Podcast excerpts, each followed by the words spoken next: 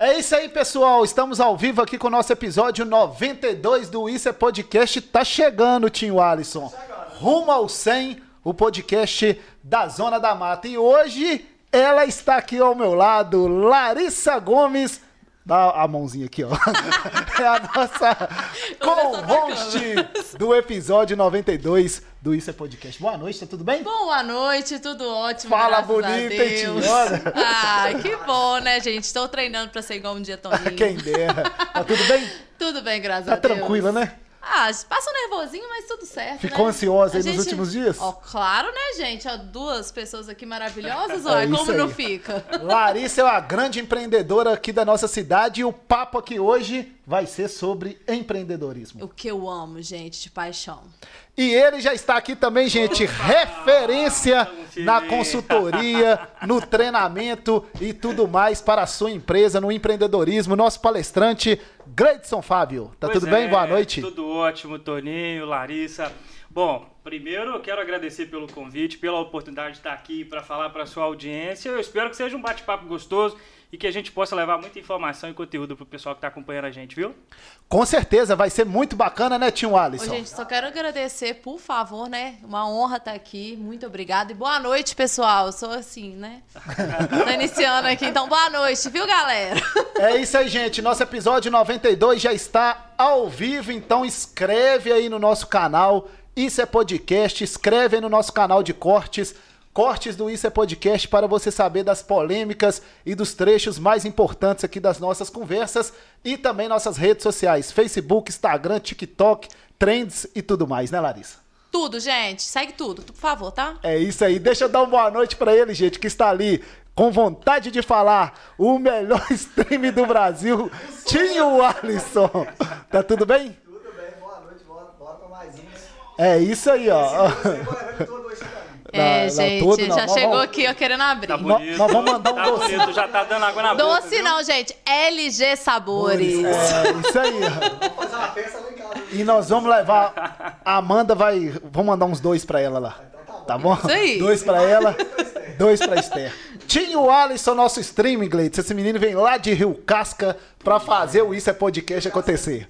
Aqui é 50% Tinho Alisson, 40% Guto Santoro e 10% Toninho Carvalho. O 100% perfeito, gente. É, aí. isso. E ele já está ali, gente, alimentando as nossas redes sociais, nosso produtor, marqueteiro e tudo mais, porque aqui tem que ser tudo. Guti Santoro, tá tudo bem? Boa noite, pessoal. Tudo bem? É isso aí, a equipe do Isso é Podcast já está completa para o nosso bate-papo do episódio. O editor de milhões, é. É isso. Ele e Luan, deixa eu mandar um abraço para Luan aqui que fica atrás das câmeras, mas é o editor de milhões do Isso é Podcast, né, Guti? É isso aí. Ô, Gleides, primeiramente é um prazer te receber aqui no nosso projeto, esse projeto de comunicação independente aqui da nossa cidade. Você, né, que é pontinovense e iniciou é, sua trajetória novo e hoje está aí brilhando em toda a região. Primeiro, um prazer te receber aqui. Tenho certeza que vai ser um bate-papo muito bacana. Pois é, meu caro. é, Eu, como eu disse, para mim é uma felicidade muito grande, até dando conta de onde eu saí, o que, que eu fiz para eu poder chegar até aqui, né?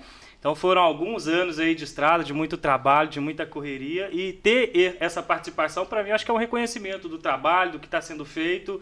E eu espero realmente, é, como eu disse no início, que a sua audiência possa aproveitar o máximo desse nosso bate-papo, que a gente possa falar realmente de empreendedorismo, falar de conteúdo bom, porque realmente se eu cheguei até aqui, realmente eu colhi muita coisa desde lá de trás, né? Então, falar para toda essa audiência aí um pouquinho de empreendedorismo, um pouquinho de gestão, um pouquinho da carreira, posicionamento, sem dúvida vai ser muito bom. Conta pra gente um pouquinho sobre você. Fala sobre você, Gleides. Veio da onde? Começou? Como é que foi? A história é longa, né? Cara, é uma, é uma história longa. Primeiro porque eu, quando eu comecei, eu comecei aos 16 anos trabalhando. Eu fui guarda-mirim, né? No início, com muita resistência da, da, por parte minha, minha mãe queria muito que eu pudesse ir para Guarda-Mirim, ter um primeiro trabalho, né? E, enfim, ajudar em casa. Mas eu tinha resistência porque eu sempre gostei do topete. E aí eu olhava a turma com, com boina, eu falei, caramba, como eu vou fazer? Vai atrapalhar? Não, meu topete, não tem jeito. Mas depois de muita é, batalha, enfim, ela conseguiu me colocar. E aí comecei a, a, a, fazer o recrutamento, participar, realmente aprender um pouquinho mais, né? Sempre foi muito complicado, muito difícil para mim e para minha família. E eu tive que ceder, porque realmente eu sabia que naquela época a Guarda Mirim gerava muito emprego, muito trabalho, muita oportunidade para quem estava com 15, 16 anos, estava iniciando é, a sua juventude. E aí, um pouco contra a minha vontade, eu fui. É, mas eu confesso para você que realmente foi uma das coisas mais importantes que aconteceu na minha vida. Porque eu comecei a fazer os treinos práticos, como todo mirim na ocasião quando entrava. E aí eu tive a oportunidade de fazer um trabalho. O primeiro trabalho meu foi numa marmoraria aqui de Ponte Nova, inclusive essa marmoraria já não existe mais, marmoraria Novense na época. Com dois meses de trabalho eu fui convidado pela própria secretaria da Guarda Mirim. Olha, temos uma oportunidade na associação comercial. Eu nem sabia o que era associação na época. Eu vou mandar você para lá para você conversar com a gerente e se eles gostarem de você, vão ficar com você. E fui. E na época era Neide, né? Na época era Neide. É, Neide. Já tinha quantos anos, mais ou menos? Eu tinha 16, 16 anos. Estava bem no início. Porque uhum. quando a gente entra, a gente entra com 15 para 16 anos, começa a parte do trabalho mesmo, aliás, do, dos treinos, né? que aí você vai para. Realmente tem aula ensinar como se comportar, valores, aí tem toda aquela bateria de atividades físicas. Quantas vezes eu marchei pela rua da Vila Varenga? Com certeza. e aí tive essa oportunidade, por quê? Porque as pessoas sempre me viram como uma pessoa séria. E, e geralmente o jovem gosta de curtir a vida, sair, curtir, aproveitar um pouquinho. E eu sempre tive ali a cabeça certa. Foco, né? Foco, realmente. Até porque eu fui criado com a corda muito presa. É, e aí, em cima disso, eu fui direcionado para poder conversar com, com a Neide na época. Ela gostou de mim, a gente começou a fazer um trabalho, né? É, através da Guarda Mirim. Fiquei lá durante dois anos. Aí você era é office 16, boy. Comecei como office boy, exatamente. E aí, com dois anos depois, já dos 16 para os 18 anos, todo guarda mirim tem que sair de 17 para 18 hum, anos, né? São 17 anos e 11 meses eu saí e já recebi o convite de ficar como funcionário. Ainda continuei, com 18 anos, ainda continuei como office boy. Fui trabalhando e caminhando lá dentro. Eu lembro que quando eu comecei, eu ainda fazia muita entrega, cobrança, é, entrega de correspondência, de boleto, né? enfim, serviços bancários. Nossa, e aí tive, eu, eu, tive a oportunidade de, de continuar como isso. Eu tinha a opção de sair e buscar uma outra oportunidade, afinal de contas, eu estava com quase 18 anos me ingressar como administrativo em alguma outra empresa, mas optei por ficar como office boy. E, por quê? Porque realmente eu gostava daquilo que eu fazia. E aí, assim que eu terminei o ensino médio, eu tive a oportunidade de entrar para a faculdade, com apoio da associação também, porque na época a gente tinha é, bolsa, a bolsa, né? exatamente, naquela época era 70% de bolsa. Então era uma vantagem muito grande para mim. Eu quase é. não pagava. Faculdade minha era 70 reais, Você 60 fez... reais que tirava do meu salário. Você fez administração? Eu fiz contabilidade. Contabilidade. Na antiga Faco. Sim. Foram quatro anos, eu confesso que eu não sabia nem o que, que era contabilidade. Você já então saiu direto para a faculdade? Porque era o único curso que a gente tinha na época, é, que a associação tinha parceria com a faculdade para dar essa bolsa. Então foi a minha oportunidade. Falei, vou fazer. Uma pessoa que é, nunca teve uma renda familiar segura, salário aquém daquilo que era necessário para poder pagar uma faculdade. Os pais não tinham condição. Né? Na, minha, na época, a minha mãe morava com meu padrasto, enfim, a gente, com muita dificuldade, não tinha condição de pagar é, uma faculdade, ainda mais com mais dois irmãos. Então, através da bolsa, eu fui fazer. Confesso que realmente a contabilidade não era aquilo que eu imaginava, mas fui porque eu precisava ah, de ter um, um curso superior. Né? Ah, quer dizer, alguns anos atrás, um curso superior era muito importante. Hoje, ainda mais. Né? Então, fui fazer a contabilidade, quatro anos do terceiro para o quarto ano, realmente eu comecei a entender, gostar, porque aí você sai daquela transição de, de jovem para já uma vida adulta, praticamente, 19, 20 anos. Formei na faculdade, depois tive uma oportunidade de, um ano depois de formado, fazer pós-graduação também, através da Associação Comercial, uma parceria na época. E aquilo realmente foi o, momento chave para mim, porque eu já estava já saindo ali dos 21 para 22 anos, fui fazer uma pós-graduação, na época era gestão de empresas e gestão de pessoas, e como um colaborador da associação, eu assistia muitas palestras, muitas consultorias, participei de vários programas de gestão lá dentro. Aquilo me tocou muito de ver as palestras, de ver os treinamentos, aquelas pessoas recebendo aplausos. Você pelo, falou assim, um dia você. Eu ficava ali na plateia, caramba, eu arrepiava por dentro, por várias vezes eu emocionava com, com os palestrantes. Eu quero aquilo ali. Olha como é fácil. E eu imaginava que era fácil. Lá, chegar e falar uma hora. Ter um cachê de palestrante, de nome. Falar por, uma hora, uma hora e meia, movimentar 300, 400 pessoas na plateia e ainda ganhar dinheiro, isso é muito bom. Só que não era tão simples assim, né? Então, a, a graduação, a pós-graduação veio complementar um pouco daquilo que eu desejava, porque eu precisava de ter conhecimento, precisava de ter bagagem, e fui atrás do meu sonho. Né? É, nesse meio tempo, é claro, eu saí do, do, da atividade externa, porque eu já estava já no meio da faculdade, no segundo para o terceiro ano, eu ainda fazia algumas atividades externas, depois realmente eu fui efetivado dentro da associação, onde eu pude crescer. Realmente para mim foi uma escola lá dentro. Tive muito contato com empresários, com muitas pessoas, conheci muita gente, tive várias oportunidades de sair para poder trabalhar em outros lugares.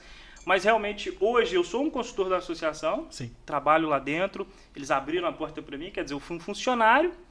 Eu acho que se eu não tivesse escolhido ter saído, eu estaria como um colaborador até hoje, Com porque certeza. realmente para mim foi uma das melhores experiências ter trabalhado lá dentro.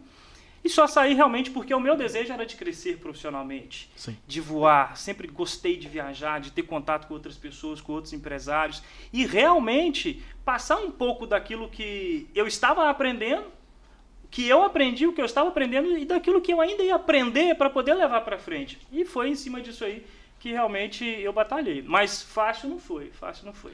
Trajetória longa, né, Larissa? Né? Hein? Interessante, Com né? certeza. a história é longa.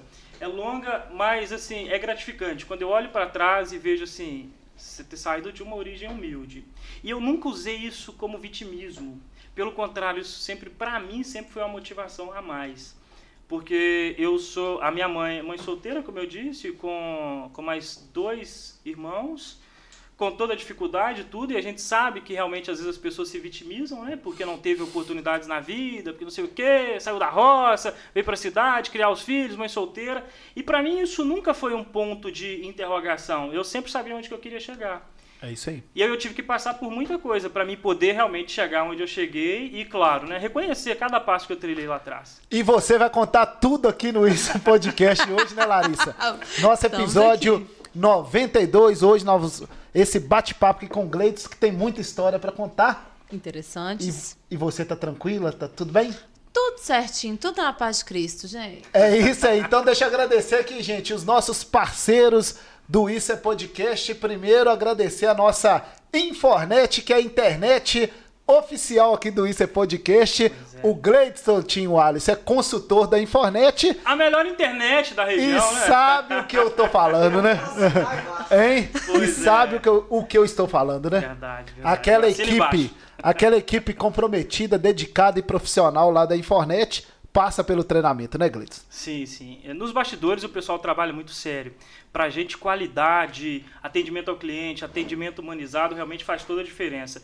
E, e quando a gente está lá dentro, a gente realmente vê a preocupação da empresa. Quer dizer, quando a gente vê de fora, a gente fala muito de qualidade, realmente uma empresa de destaque, está avançando o mercado da nossa região, mas não é à toa. né? Nos bastidores, realmente, o pessoal trabalha muito sério, leva isso todos os dias para dentro do negócio. Em todas as áreas onde a gente está, Rio Casca, é, Dom Silvério, Rio Piracicaba Rio agora. Piracicaba agora, a Nossa. nova unidade nossa lá. Então, realmente, todo treinamento, toda reunião a gente fala disso.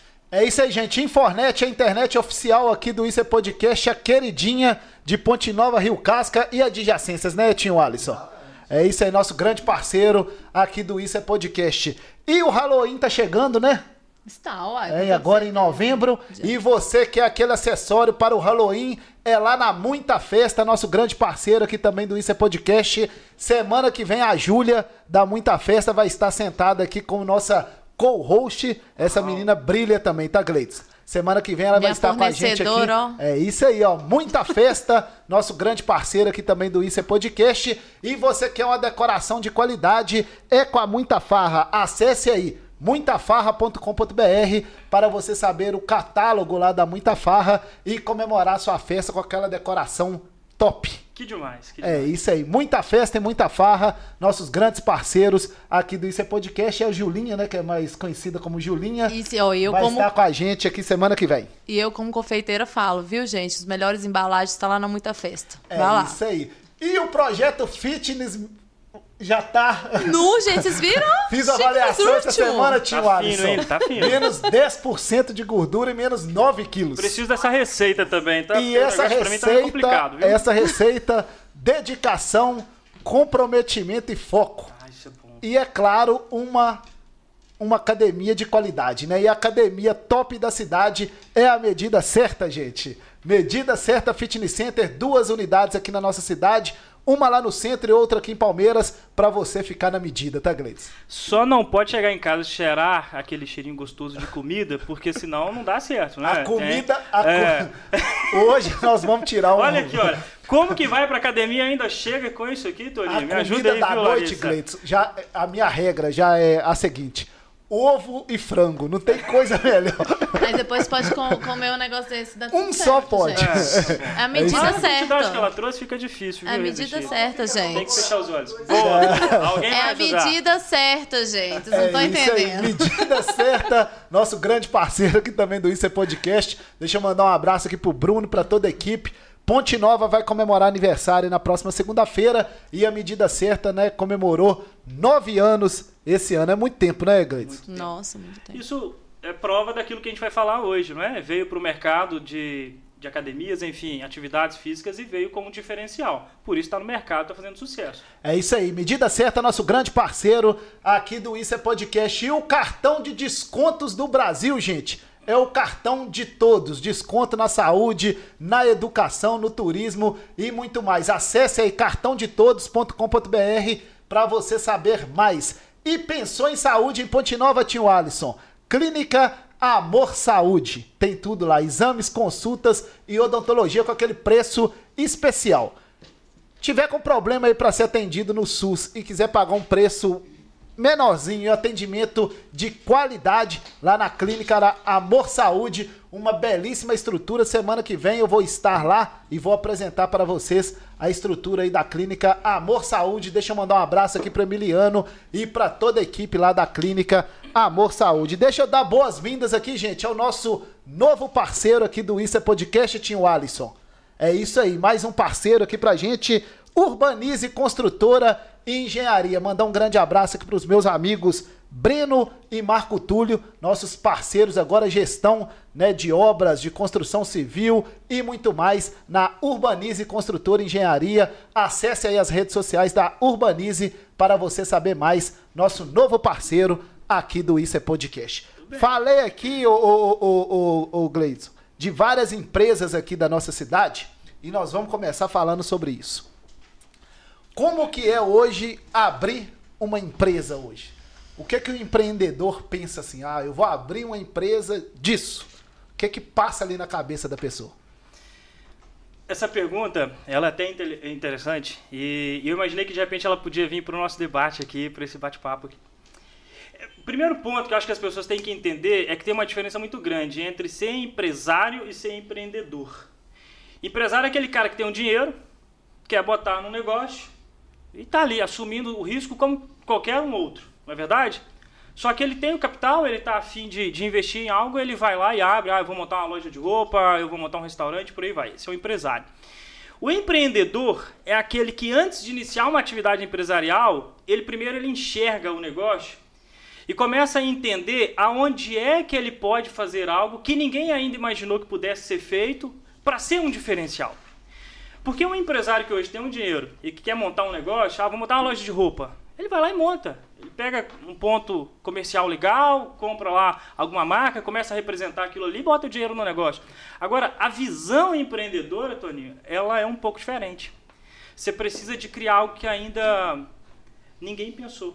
Em soluções que ninguém ainda pensou. Ser um diferencial. Porque qual que é o grande diferencial quando você abre uma loja de roupa? Você tem vitrine, você tem manequim, você tem as roupas, você tem um balcão, você tem uma equipe. Mas qual é o diferencial? Percebe? Porque as pessoas querem ter atividade empresarial, mas nem sempre tem uma visão empreendedora. E o empreendedor é aquele que enxerga a oportunidade onde ninguém enxergou antes. E aí, seja num programa de bonificação, num sistema de fidelidade de cliente, seja numa rede social forte, bem trabalhada.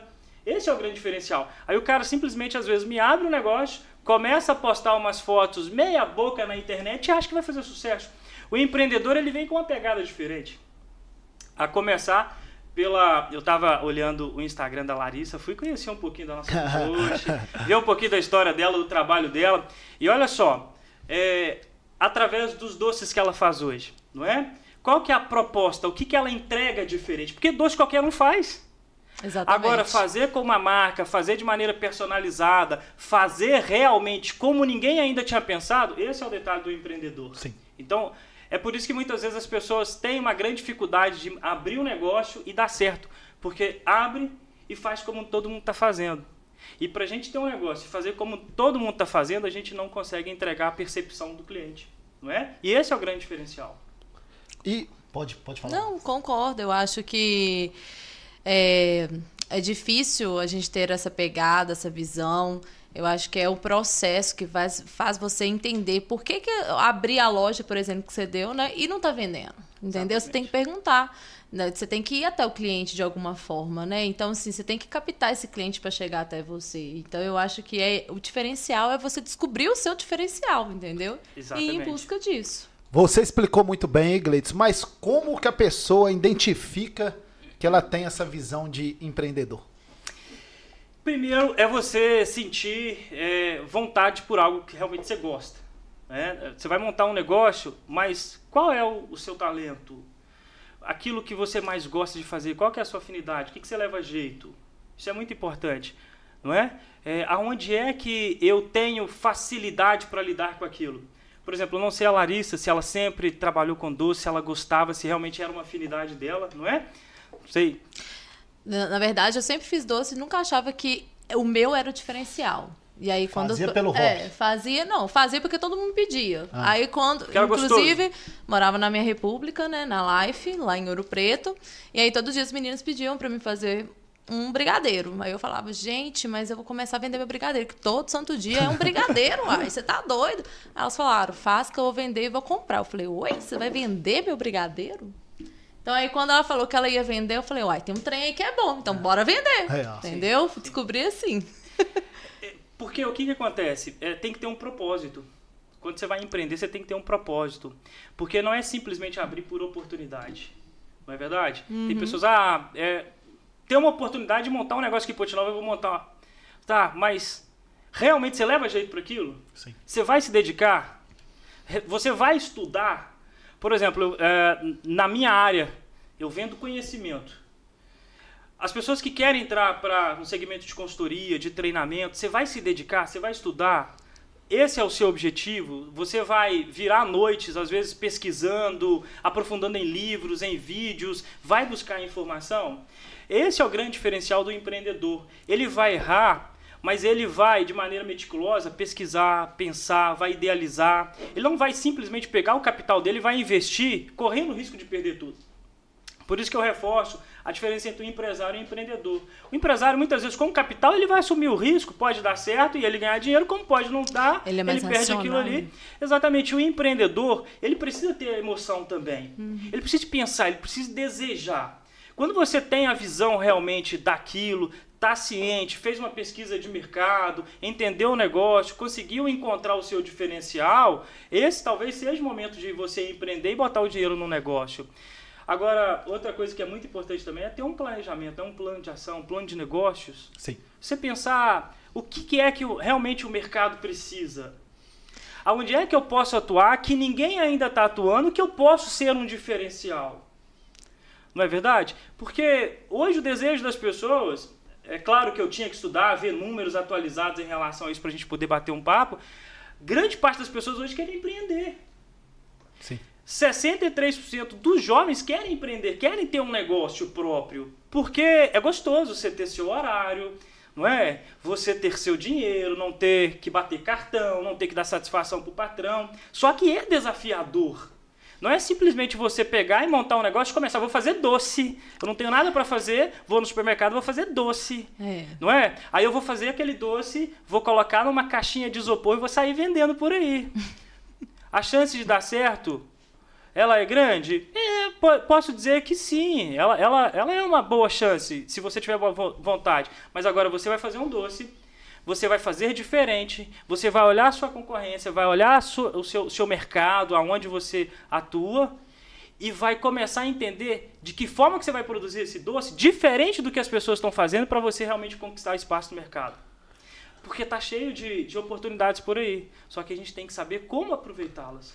E a gestão, o, o, o Gleitz, né, principalmente de pessoas, né, a gente sabe que qualquer pessoa que vai empreender, ela vai estar tá ali lidando com pessoas diariamente, né? Na empresa, os clientes, os fornecedores, todo o ecossistema ali, né, tem pessoas. E muitos empreendedores têm essa dificuldade, né, de lidar com pessoas. Como é que você vê essa questão hoje? Como é que você está vendo o mercado nessa questão né, de lidar com pessoas, essa gestão de pessoas né, em todas as áreas? É, hoje está um desafio muito grande. Até porque lidar com pessoas não é uma tarefa fácil. Por quê? A gente vem de uma transformação social muito grande. Não é verdade? É, vem aí uma nova geração de, de profissionais profissionais acostumados com as redes sociais, profissionais que não querem, enfim, às vezes se dedicar ao trabalho para sal, querem muito é a mídia, é o computador, é o, é o Instagram, é o celular, né? o Instagram, o Facebook, a rede social e trabalhar ali. E, e gerir toda essa mudança no comportamento das pessoas é um desafio das empresas não é? A gente vive hoje dentro de Ponte Nova, por exemplo, uma realidade que há algum tempo eu não via e atualmente a gente tem vivido, que é de contratar pessoas, por exemplo. Esse é um grande desafio. Aí você pensa, é, você tem que manter os colaboradores que estão dentro do negócio motivados, entusiasmados a dedicarem dentro daquilo ali e ainda descobrir uma forma de reter aquelas pessoas e captar novos profissionais para dentro do negócio e passa por uma transformação cultural dentro da empresa. Sim. Quer dizer, alguns anos atrás, as gerações antigas, elas lidavam muito bem com o ritmo de cobrança, com o ritmo de trabalho. Hoje, você precisa saber aonde é que cada pessoa se motiva, aonde é que está o brilho dela, não é? Sim. Porque dentro da, da, das empresas, a gente fala muito da necessidade de você ter uma área de recursos humanos, que é, é você é, entender. Falar, um RH. Exatamente, entender o que cada colaborador seu pensa. Ah, mas eu sou uma empresa pequena, eu tenho três, quatro funcionários. Isso fica no papel do gerente, do dono, mas é importante conversar. Sim. As pessoas Escutar. hoje, exatamente, vivem aquela realidade da ansiedade, do para ontem, que era o imediatismo, não é? Sim. As pessoas não querem comprometimento, às vezes não querem foco. Vamos falar de treinamento. Vamos dar um treinamento, vai ter palestra. palestra. Quem realmente está verdadeiramente comprometido para ir assistir uma palestra, um treinamento, de ficar até mais tarde para uma reunião? Olha só o desafio da empresa. Que ela precisa crescer, ela precisa vender, ela precisa de permanecer no mercado e ela ainda precisa motivar quem está lá dentro. É um desafio. é verdade? Grande, é um né? desafio. É claro que lá dentro tem gente que quer trabalhar, tem gente que está comprometido, mas tem muita gente que, infelizmente, estão lá dentro, mas não dão o seu melhor. É, e tem uma, uma questão, Larissa, né, empreende, ela sabe, né, eu também, mas, né, mas vocês dois é, que são externos, né, é, é, sobre você crescer ali o negócio, né, a pessoa teve a ideia, abriu, mas para crescer o, o, o, negócio, como é que a gente faz? Já ia perguntar, você, tipo assim, você tem, você tem todo aquele aquele instinto empreendedor, né? E quando você não tem um empresário em você, como é que você faz? Esse é o grande desafio, não é? É. é. é o que, que acontece? Quando a pessoa ela tem essa, essa dificuldade realmente de entender o seu negócio e para onde você vai, eu recomendo sempre ter um trabalho de um especialista. Porque é importante você ter uma visão de fora para saber onde é que você pode crescer. Porque às vezes o gestor já está saturado. Ele não sabe quais são as oportunidades que ele tem. Quando eu chego dentro de uma empresa, que eu vou analisar números, que eu vou analisar oportunidades, e como eu já tive a oportunidade de estar em várias áreas, consultorias em supermercados, em, em perfumaria, é, confecção, loja de imóveis, de material de construção, e eu tenho essa oportunidade de conversar com vários outros empresários, aí quando você chega dentro de uma empresa e Pra gente é muito óbvio o que, que o cara poderia estar tá fazendo diferente para ele crescer Sim. na venda. E para ele, às vezes, não. Aí, quando você começa a, a, aprofundar, você vai olhar: o cara, às vezes, não tem uma rede social sustentável. O que, que é isso? Ele não alimenta ela, está jogado às traças. O colaborador que, às vezes, está lá, às vezes, assume a responsabilidade de fazer e faz mal feito. quando dá para fazer, vai lá e posta, faz um negócio meia boca, não cuida do aspecto visual, né? Você vai olhar o financeiro da empresa, não tem organização nenhuma. O cara ainda está amarrado a continhas anotadas em caderno. E eu fico louco quando eu vejo aquilo ali. Porque se você precisar hoje de um relatório para você saber qual item que você mais vende dentro do seu negócio, que você menos vende, que você precisa fazer um trabalho para poder fazer aquilo ali se tornar rentável dentro do seu negócio, você não consegue fazer. Girar. né? Não consegue. Por quê? Tá Tem no papel dados. arcaico. E ainda acontece. Às vezes quem está de fora fala assim, eu não acredito. A gente está em pleno século XXI, quer dizer, a informatização ela existe. Sim. E tem gente que ainda gere uma empresa com caderno na mão. Acreditem, gere. Tem. Agora, é, o gerir, a palavra gerir pode ser somente esse verbo aí mesmo. Porque às vezes na prática ele não está gerindo é coisa nenhuma. Porque não tem jeito de vo- você gerir um negócio se você não tem números, se você não tem informação. Aí você chega na- no computador do cara, tem, tem anotações, blocos anotados, é, salvo para todo lado, a gaveta do cara é uma Solto, né? bagunça. Você pergunta para ele, cadê seu caixa? Ah, tá aqui. Você faz fechamento de caixa? Quando dá. Como que uma empresa cresce se ela não tem isso informatizado? Eu estava numa empresa essa semana, a gente conversou bastante sobre isso. A gente está fazendo um trabalho para poder migrar. Ainda a gente tem alguns sistemas que dependem muito da ação humana. E a ação humana, ela pode levar a erro.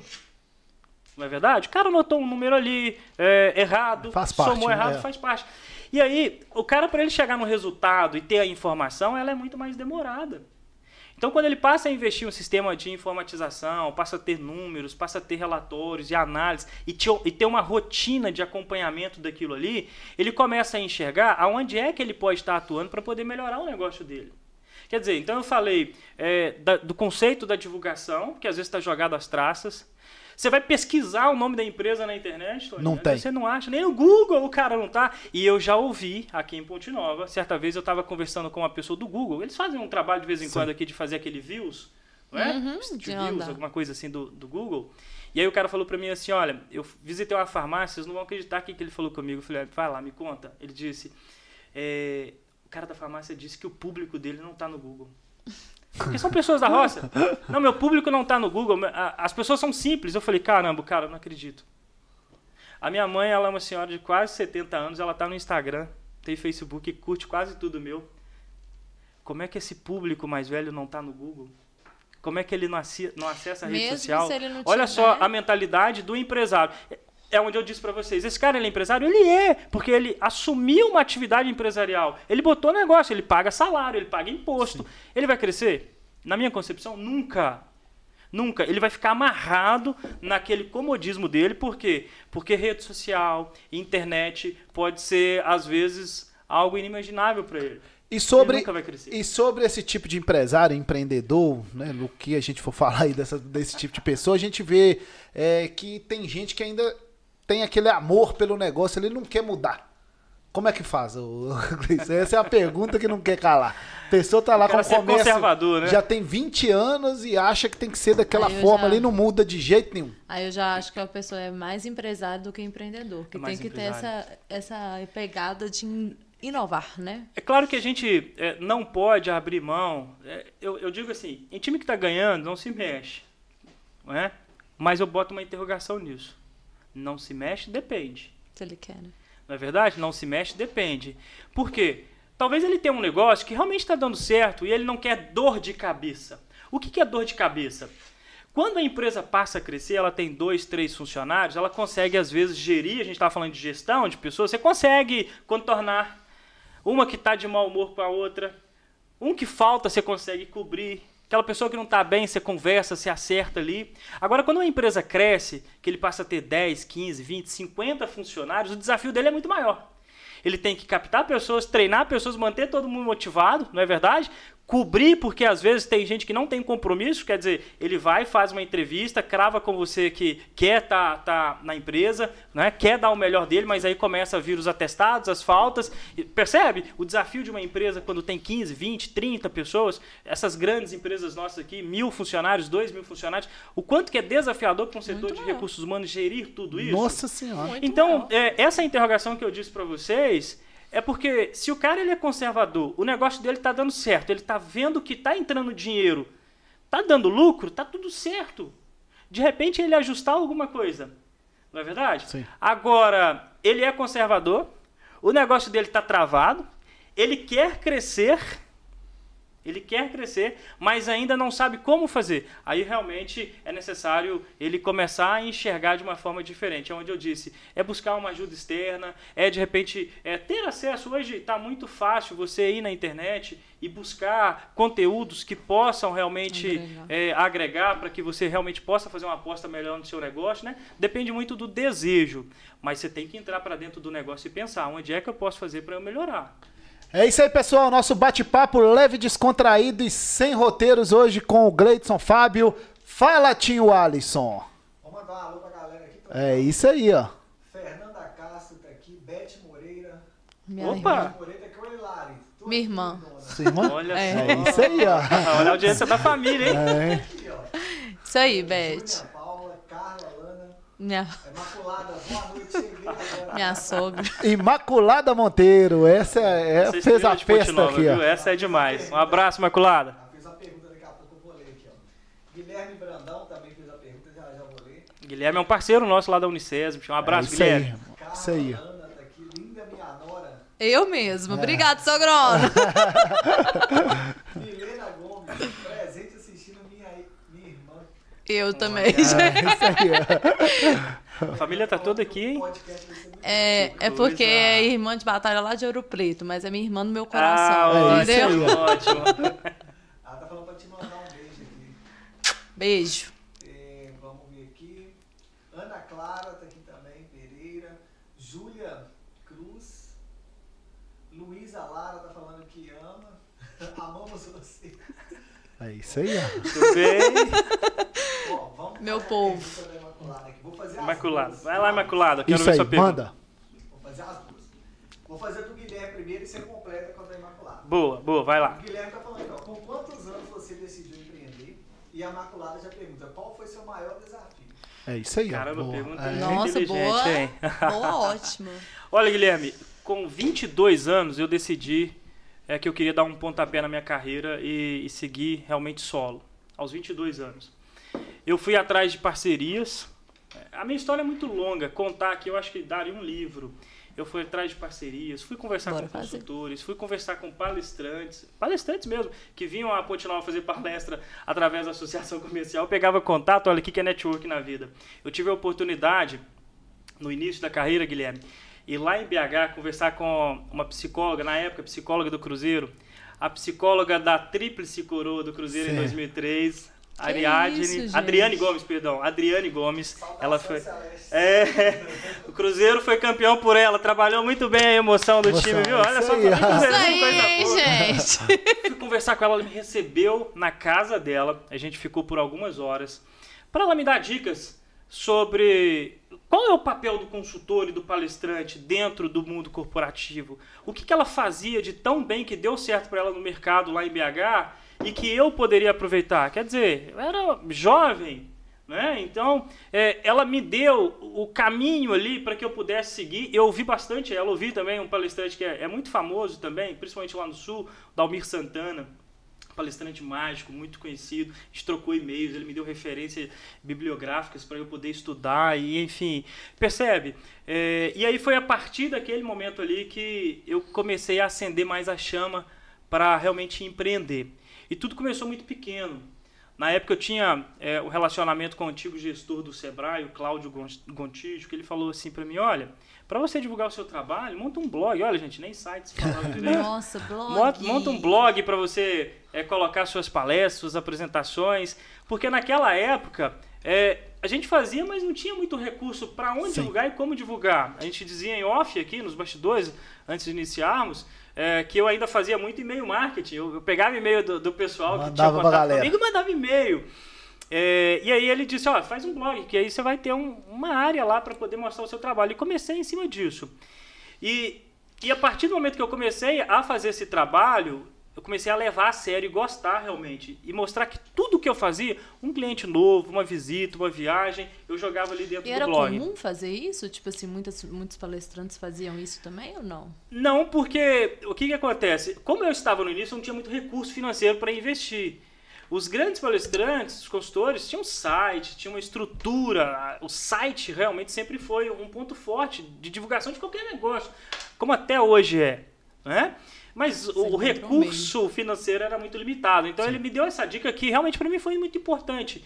Eu trabalhei ali. Só que uma coisa que eu sempre quis fazer diferente é, é inovar o tempo todo. Chegou um momento que para mim o blog já não era mais interessante. Aí eu fui trabalhando nele por um bom tempo, fui melhorando, fui atualizando. Coloquei o blog com cara de site, porque eu não podia ter um site, mas eu coloquei o blog com cara de site. Mudei capas, fiz Era um blog site. É um blog Você site. fez um limão, uma limonada. Exatamente. Quer que dizer, que eu fazer um blog mais ou menos com notícia, não. Fui colocar realmente informação, conteúdo lá dentro, fui estruturando.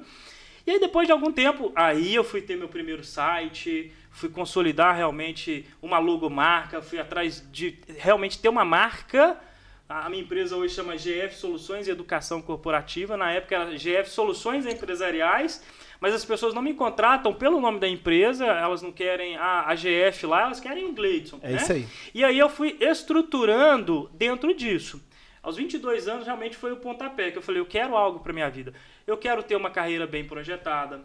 Eu quero ter condição de poder ter uma família um dia, de ter meu carro, ter minha casa, ter um filho. Hoje eu tenho uma filha maravilhosa que está me assistindo lá. Um beijo, Maria Clara. Eu disse que eu ia falar seu nome aqui, viu?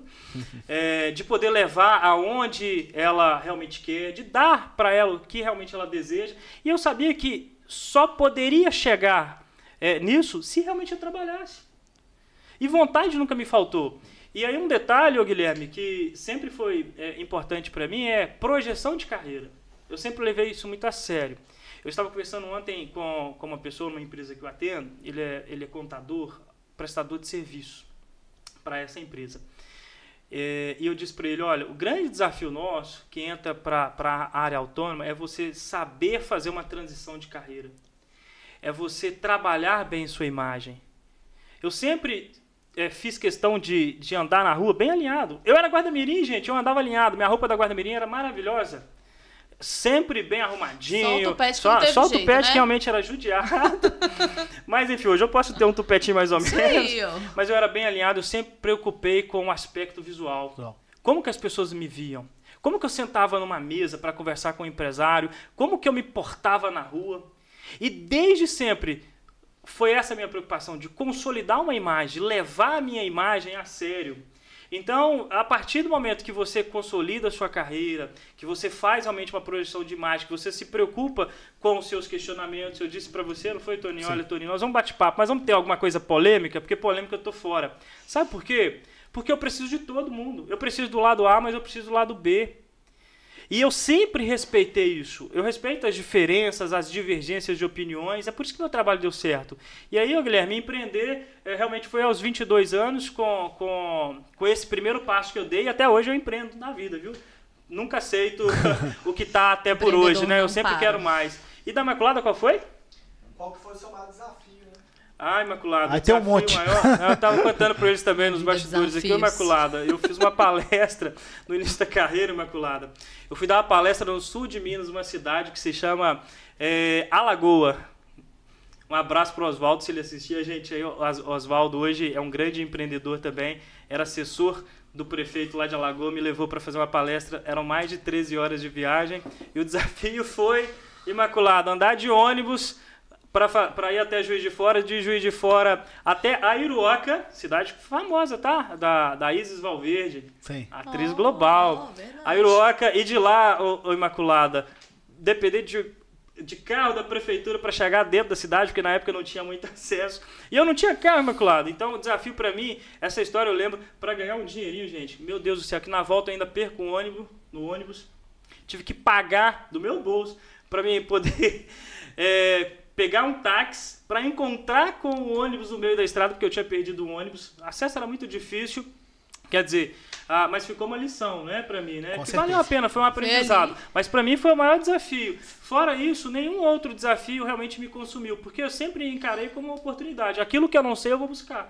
Ô, ô Gleitz, no, no mercado hoje, uma das grandes dificuldades é a contratação né, de pessoas, né? Para você, pra você recrutar novos funcionários. Sim. É, qual que é a característica que a pessoa tem que ter para ela entrar aí no mercado de trabalho como funcionário? Como que o, o gestor né, ou o empreendedor, é, qual a visão que ele tem que ter ali para contratar?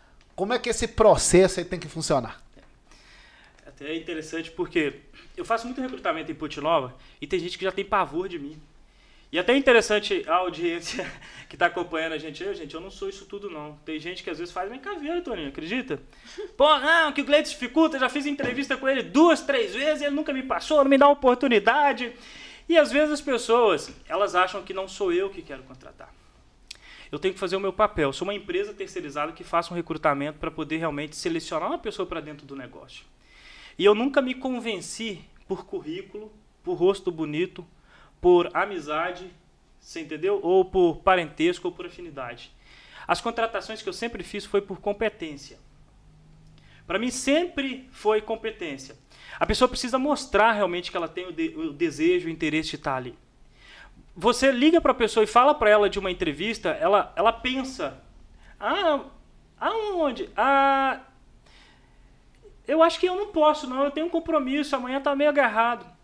A pessoa rejeita uma ligação. A pessoa vai para uma entrevista e aí quando ela vai falar dos defeitos dela, ela fala que ela não tem paciência, que ela tem um mau humor, que ela não tem, sabe, é, ela não tem muita paciência para lidar com determinados tipos de pessoas. Quer dizer, você vai contratar, você está numa entrevista de emprego. Geralmente, quando eu faço essas seleções, até interessante é, o pessoal que está acompanhando a gente é, ouvir essa dica que eu vou dar. Eu gosto muito que o empresário, alguém responsável, esteja junto, porque a decisão não é só minha. Não é. Porque eu vou fazer a seleção baseada num processo, tá? numa visão global do candidato, do perfil. Mas quem tem que se convencer de que ele quer aquela pessoa na empresa dele é quem está ali. Sim. É o dono da empresa, é o gestor, é a pessoa responsável pelo RH, porque precisa ter aquela empatia, aquela sinergia. Eu gostei daquele candidato. Eu vou fazer o meu papel de apontar é, o perfil de cada um. Né?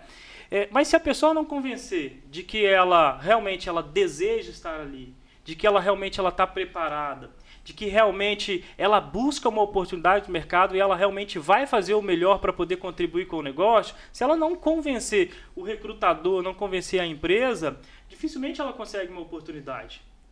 Um grande desafio é você entrevistar uma pessoa e realmente sentir que ela quer trabalhar. Porque tem pessoas que estão ali, mas simplesmente para servir de trampolim. Ela está ali enquanto não achou uma, uma oportunidade. Mas na hora que ela achar uma oportunidade melhor, ela vai. Então eu vou contratar uma pessoa que visivelmente ela mostrou isso para mim numa entrevista. Eu não posso errar. É por isso que eu tenho muito receio quando eu faço uma contratação e eu estudo muito candidato. Porque é o meu nome que está no jogo ali. Então eu vou entender como que aquela pessoa realmente se comporta, como realmente ela vai entregar aquilo que ela está dizendo, Sim. se realmente ela tem as habilidades necessárias. Por exemplo, eu vou contratar um vendedor. E aí o empresário vai lá e, e sem muita muito conhecimento, muita prática da entrevista, ele vai começar assim, olha, você já trabalhou alguma vez? Ela vai falar assim, não. Ou tem gente que já. E aí ele começa, o que, que você gosta de fazer? Ela vai responder, você é filho de quem? Ela vai responder, você bebe, você fuma? Ela vai responder. Isso para mim não é uma entrevista. Isso para mim não é uma entrevista.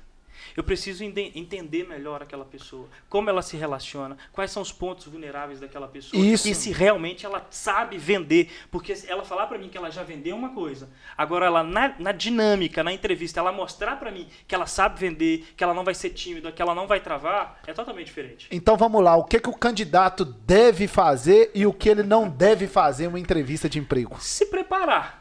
Eu acho que o mais importante é se preparar e conhecer o negócio. Se eu vou, se eu vou por exemplo, participar de uma entrevista de para vendas numa loja de roupa, eu preciso entrar na rede social daquela empresa. Eu preciso lá pesquisar um pouquinho sobre o negócio. Eu preciso me preparar para a possível pergunta: se pedirem para eu vender aqui, como é que eu vou vender? Eu preciso estar preparado. Eu preciso ser transparente quanto aos meus defeitos? É claro que sim, é importante. Mas como é que eu vou falar aquilo? Porque às vezes eu, eu não meço palavras e eu falo de qualquer jeito e a gente vai ficar na dúvida, pô, e se essa pessoa realmente foi estourada? E se realmente ela for impaciente, eu vou contratar uma pessoa que demonstra esse ponto vulnerável, que não tem esse equilíbrio emocional, para poder estar naquela empresa e correr o risco dela estragar aquele clima que já está construído dentro do negócio, eu não vou fazer isso. Quanto tempo de, contra... de tempo de contratação que você faz? O processo seletivo comigo, por isso que eu acho que as pessoas quase não gostam. Ô, gente, mas olha, verdade, é necessário. Eu preciso conhecer cada um que vem até a mim para poder passar por um processo de entrevista. Geralmente eu gosto de fazer entrevistas em grupo e geralmente duram três a quatro horas uma entrevista. Sabe como é que o empresário faz uma entrevista hoje, em média? Eu não estou criticando, cada um tem uma forma de trabalhar, eu acho muito importante. Eu disse que eu não sou polêmico, não sou mesmo. Bate um papo de 10 minutos e já quer contratar a pessoa. E alguns falam: Você pode começar hoje? Sabe? É, é um grande erro. Não é dessa forma. Você tem que conversar com a pessoa, você tem que interagir com a pessoa, você tem que ver. Às vezes eu não vou fazer aqui porque eu acho que eu vou me amassar tudo, mas enfim, a pessoa está na entrevista, ela está assim, ó, vou só, me perdoe, tá? A pessoa está assim na entrevista. Ela tá relaxada. Ela tá na mesinha lá comigo, aí daqui a pouco ela já tá debruçada na mesa. Aquela pessoa, quando tiver uma reunião empresarial, que você estiver falando de meta, de motivação, de energia, como ela vai estar? Tá? Provavelmente do jeito que ela estava na sua entrevista, morta. É morta, eu brinco muito. É morta. E eu não quero essa pessoa, eu quero pessoa com energia, com vontade. Então o que, que a pessoa não deve fazer ah. numa entrevista de emprego? Exatamente isso. Ela não deve demonstrar essa insegurança, ela não deve demonstrar é, o medo, né? E ela não deve demonstrar a falta de interesse.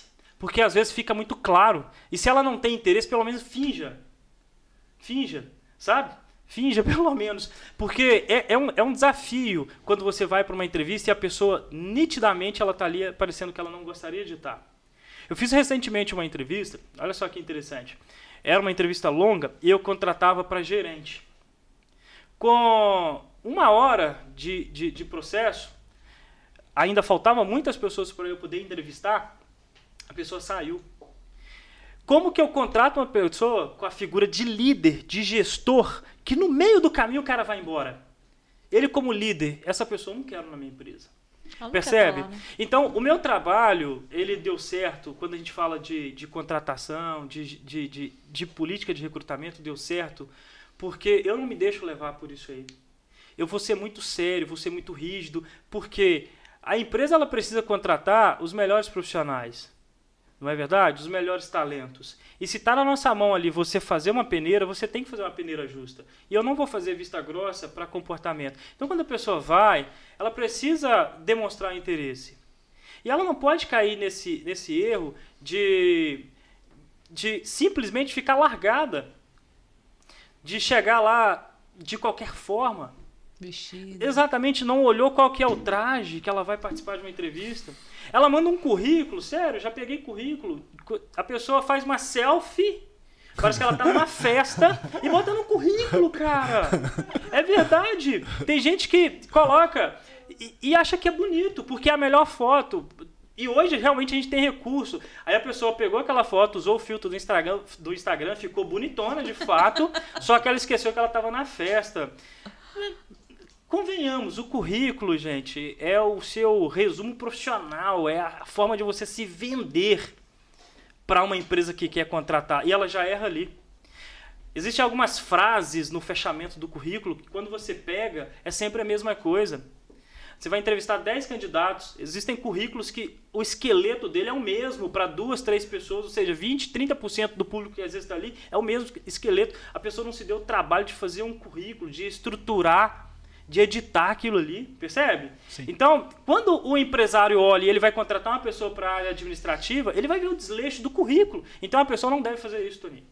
A pessoa não deve errar na hora de apresentar um currículo, a pessoa não deve errar na hora de escolher uma roupa, e a pessoa deve ser ela mesma.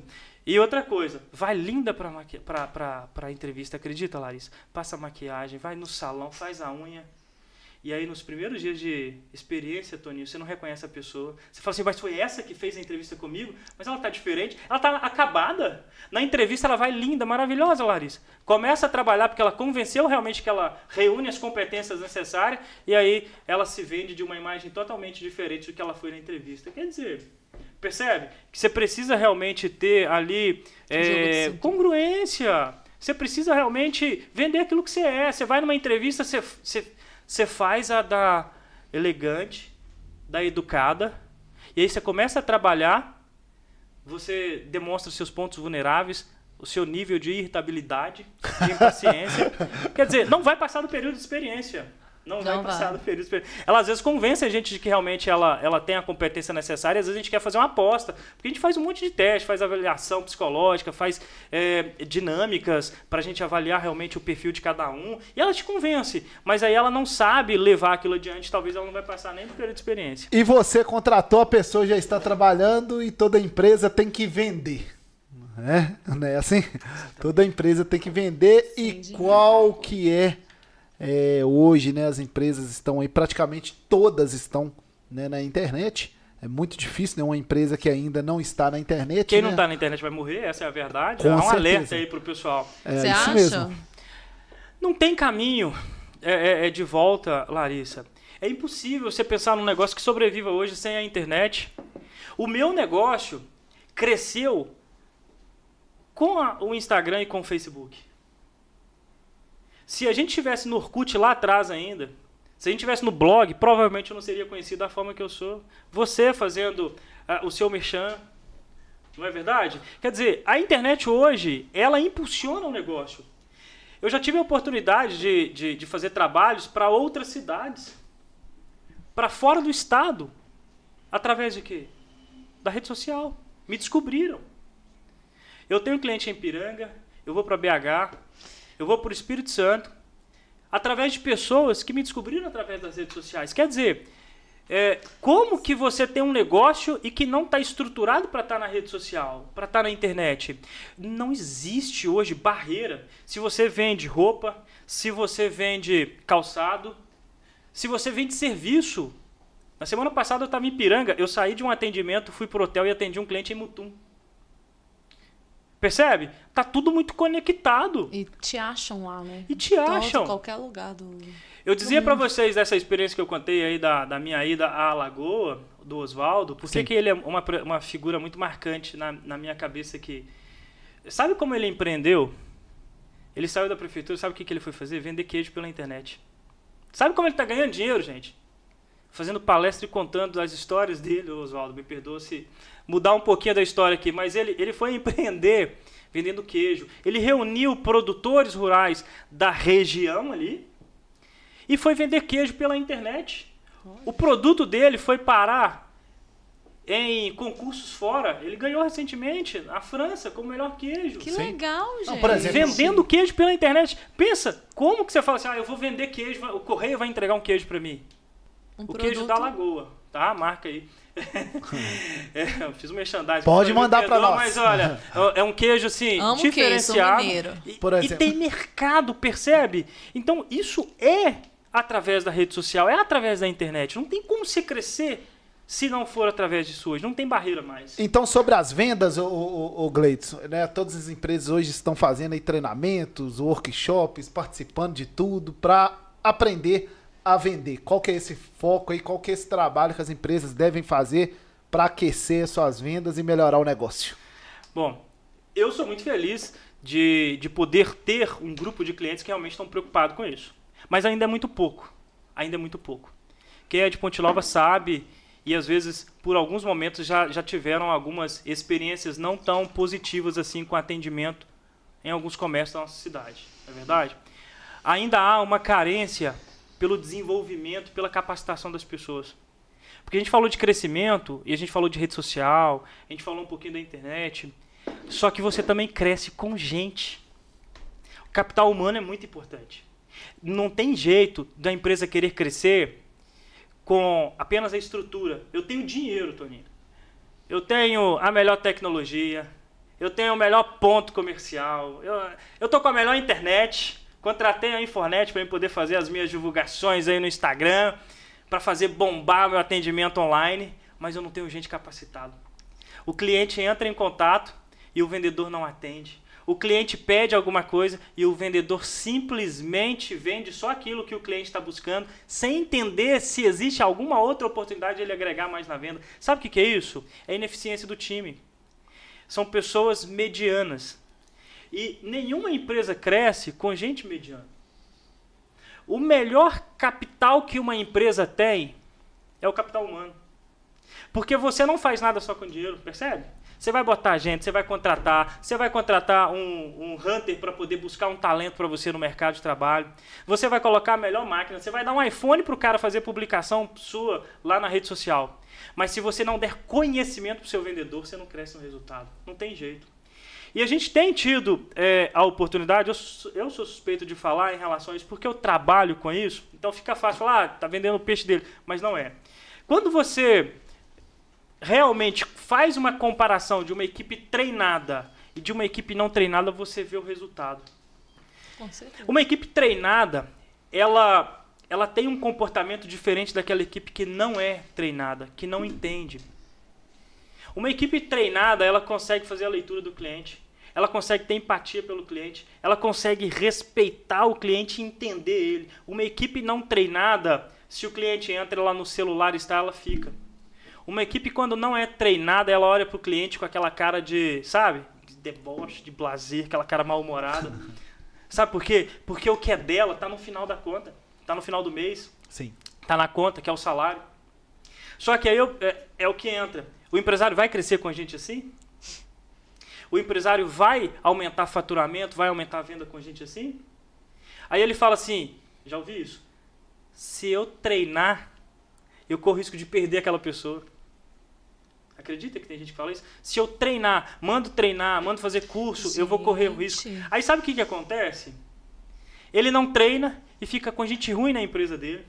O que, que, é melhor? É melhor você treinar, você gerar resultado com aquela pessoa que pelo menos já passa a ter um pouquinho mais de informação do que você ficar com uma pessoa ruim o resto da vida. E essa pessoa vai sempre lembrar de você. Isso. Exatamente. E aí tem essa questão do atendimento, né? A gente já deve ter ouvido, né? Você também, como consultor aqui, sobre o atendimento, né? A gente colocando aqui Ponte Nova, né? Você acha que as pessoas precisam se capacitar ainda mais para melhorar o atendimento? Como é que você avalia o atendimento aqui hoje? Com toda certeza. Como eu disse, é... a gente entra em algumas empresas, realmente a gente é bem atendido. Mas não são todas. Eu entro muito menos. Até porque meu tempo é muito curto.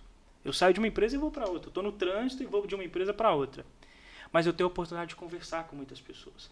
Aonde eu faço é, um treinamento, por exemplo, eu reúno 15, 20 funcionários, que a gente vai fazer uma análise para eu entrar de fato na importância do, do, do, treinamento. Eles citam exemplos. Você vai fazer uma, uma entrevista com uma pessoa, o próprio candidato fala mal da, da, da empresa onde ele trabalhou, Percebe? ele critica.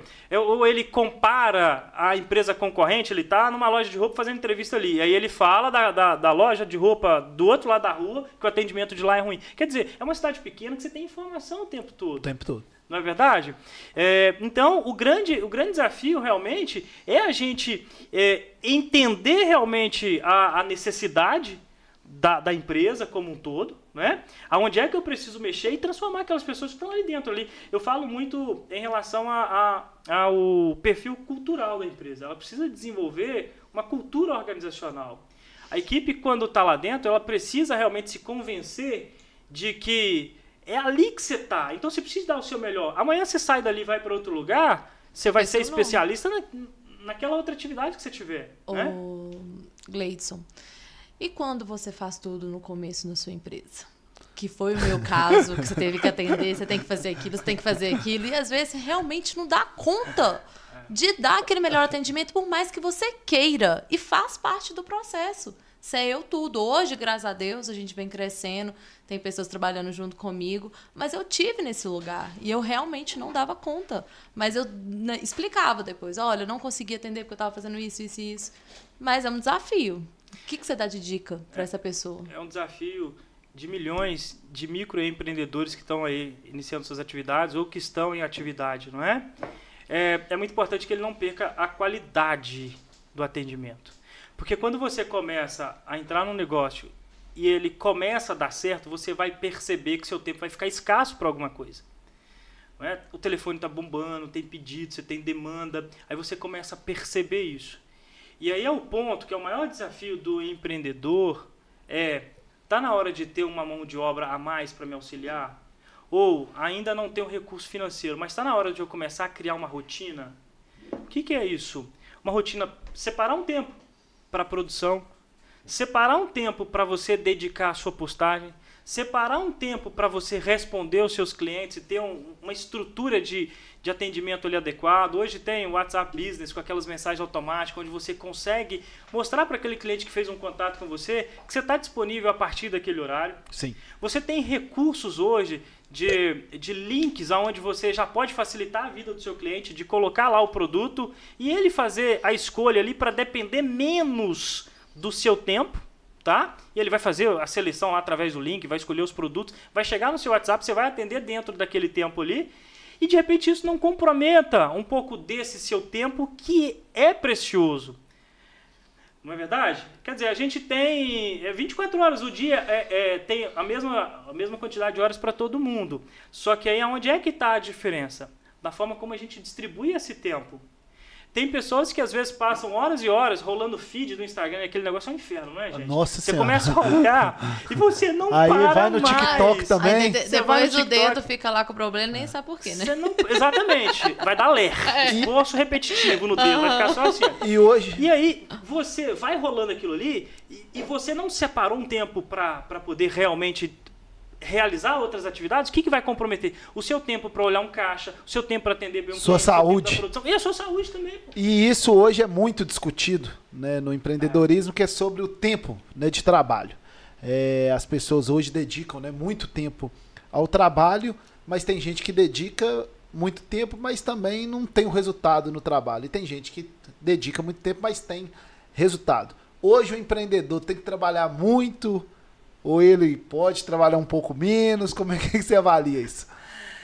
Bom, eu falo para você que eu trabalho muito. Eu falo para você que eu trabalho muito. Por quê? Porque realmente eu tenho uma exigência maior por conta do número de empresas que eu atendo, dos vários projetos que eu tenho, então eu preciso desprender um tempo maior. Às vezes eu abro mão de estar com a minha família para poder trabalhar. Esse ano, por exemplo, vários feriados que tivemos eu estava trabalhando, porque a minha agenda estava muito cheia, então eu tive que me desdobrar, não é? É, isso é muito relativo, Toninho, porque se a pessoa ela tem uma, uma, uma rotina realmente dedicada para o negócio e consegue executar aquilo que está sendo proposto, ela pode distribuir o tempo dela da melhor maneira possível. Mas quando a pessoa não é organizada, às vezes ela vai trabalhar, trabalhar, trabalhar e não vai ver resultado. Sabe por quê? Porque de repente não tem isso muito bem planejado, não tem anotado. Eu adoro ter papel, vi você anotando algumas coisas em papel, eu adoro isso. Eu adoro anotar meus compromissos e riscar. Falar assim, ó, executei, Hum, finalizei, isso aqui que estava pendente eu já realizei.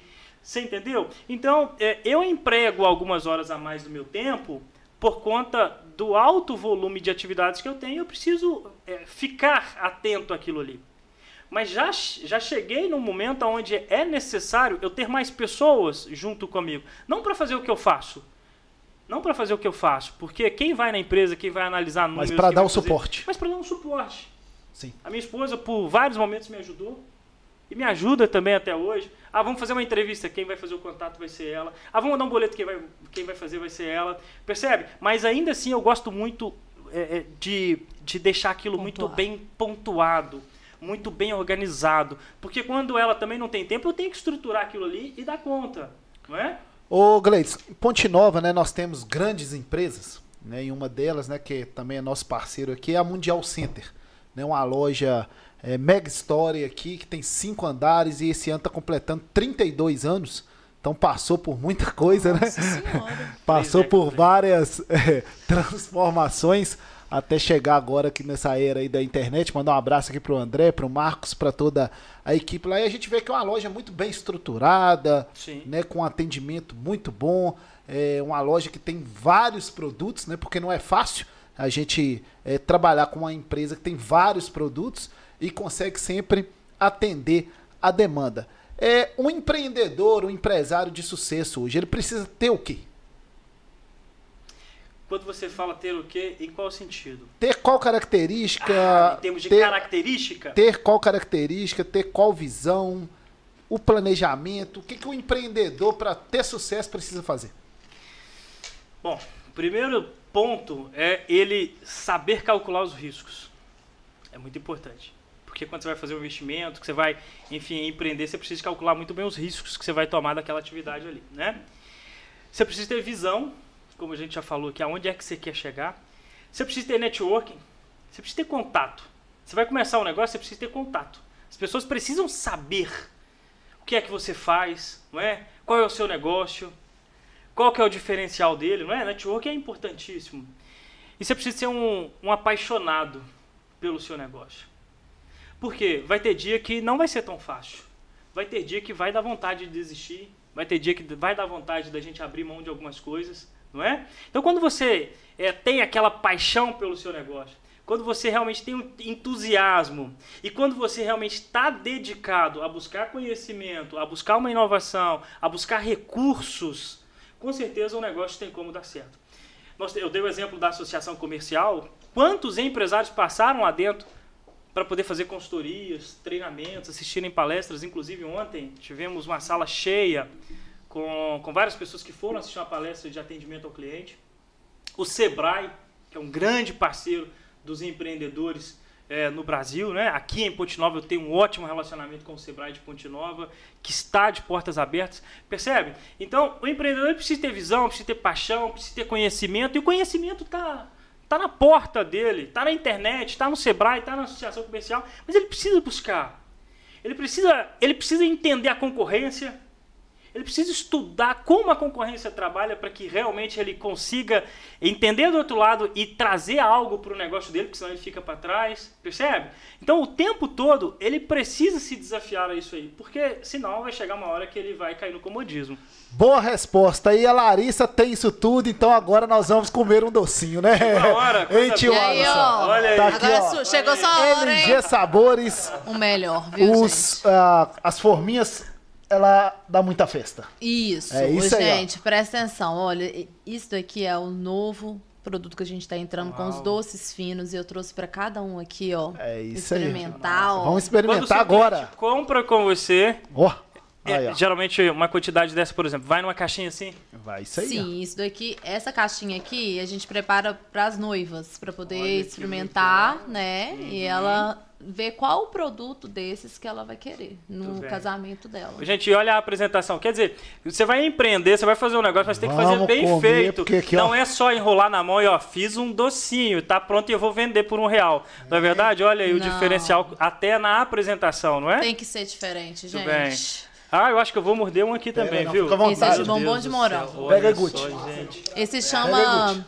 Esse que você tá comendo chama Campos do já Jordão. Pega Campos do Jordão tem nome o doce dela, olha que Pega demais. pro nosso tio Alisson aí, ó. Vocês já comeram, agora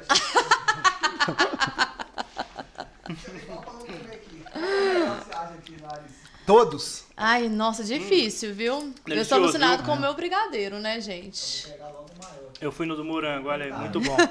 Muito bom. Ô, Gente, e é morango mesmo, tá? Não é aquele com sabor de morango, não. É o morango mesmo, viu?